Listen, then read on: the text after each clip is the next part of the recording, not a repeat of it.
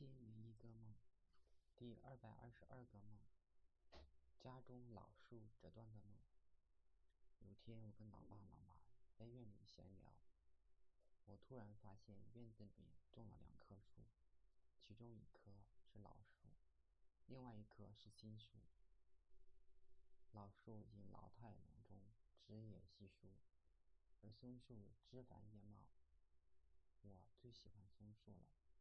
老爸还真是会办事，只是不知什么时候，他盖了五六五六层楼房，这树只能拼命的往上长，结果现在都有点长歪了。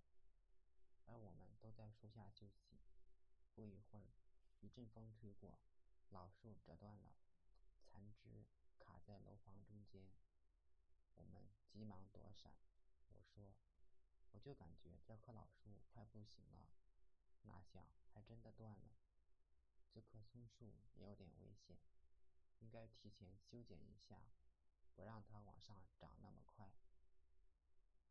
我抬头看到松树似乎有松子，就准备去楼顶摘。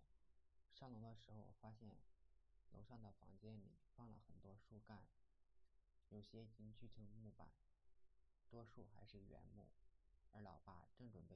树的树干锯掉，我就去顶楼摘松子，摘了摘了一个以后，我就准备下楼看老爸，然而不见他的踪影。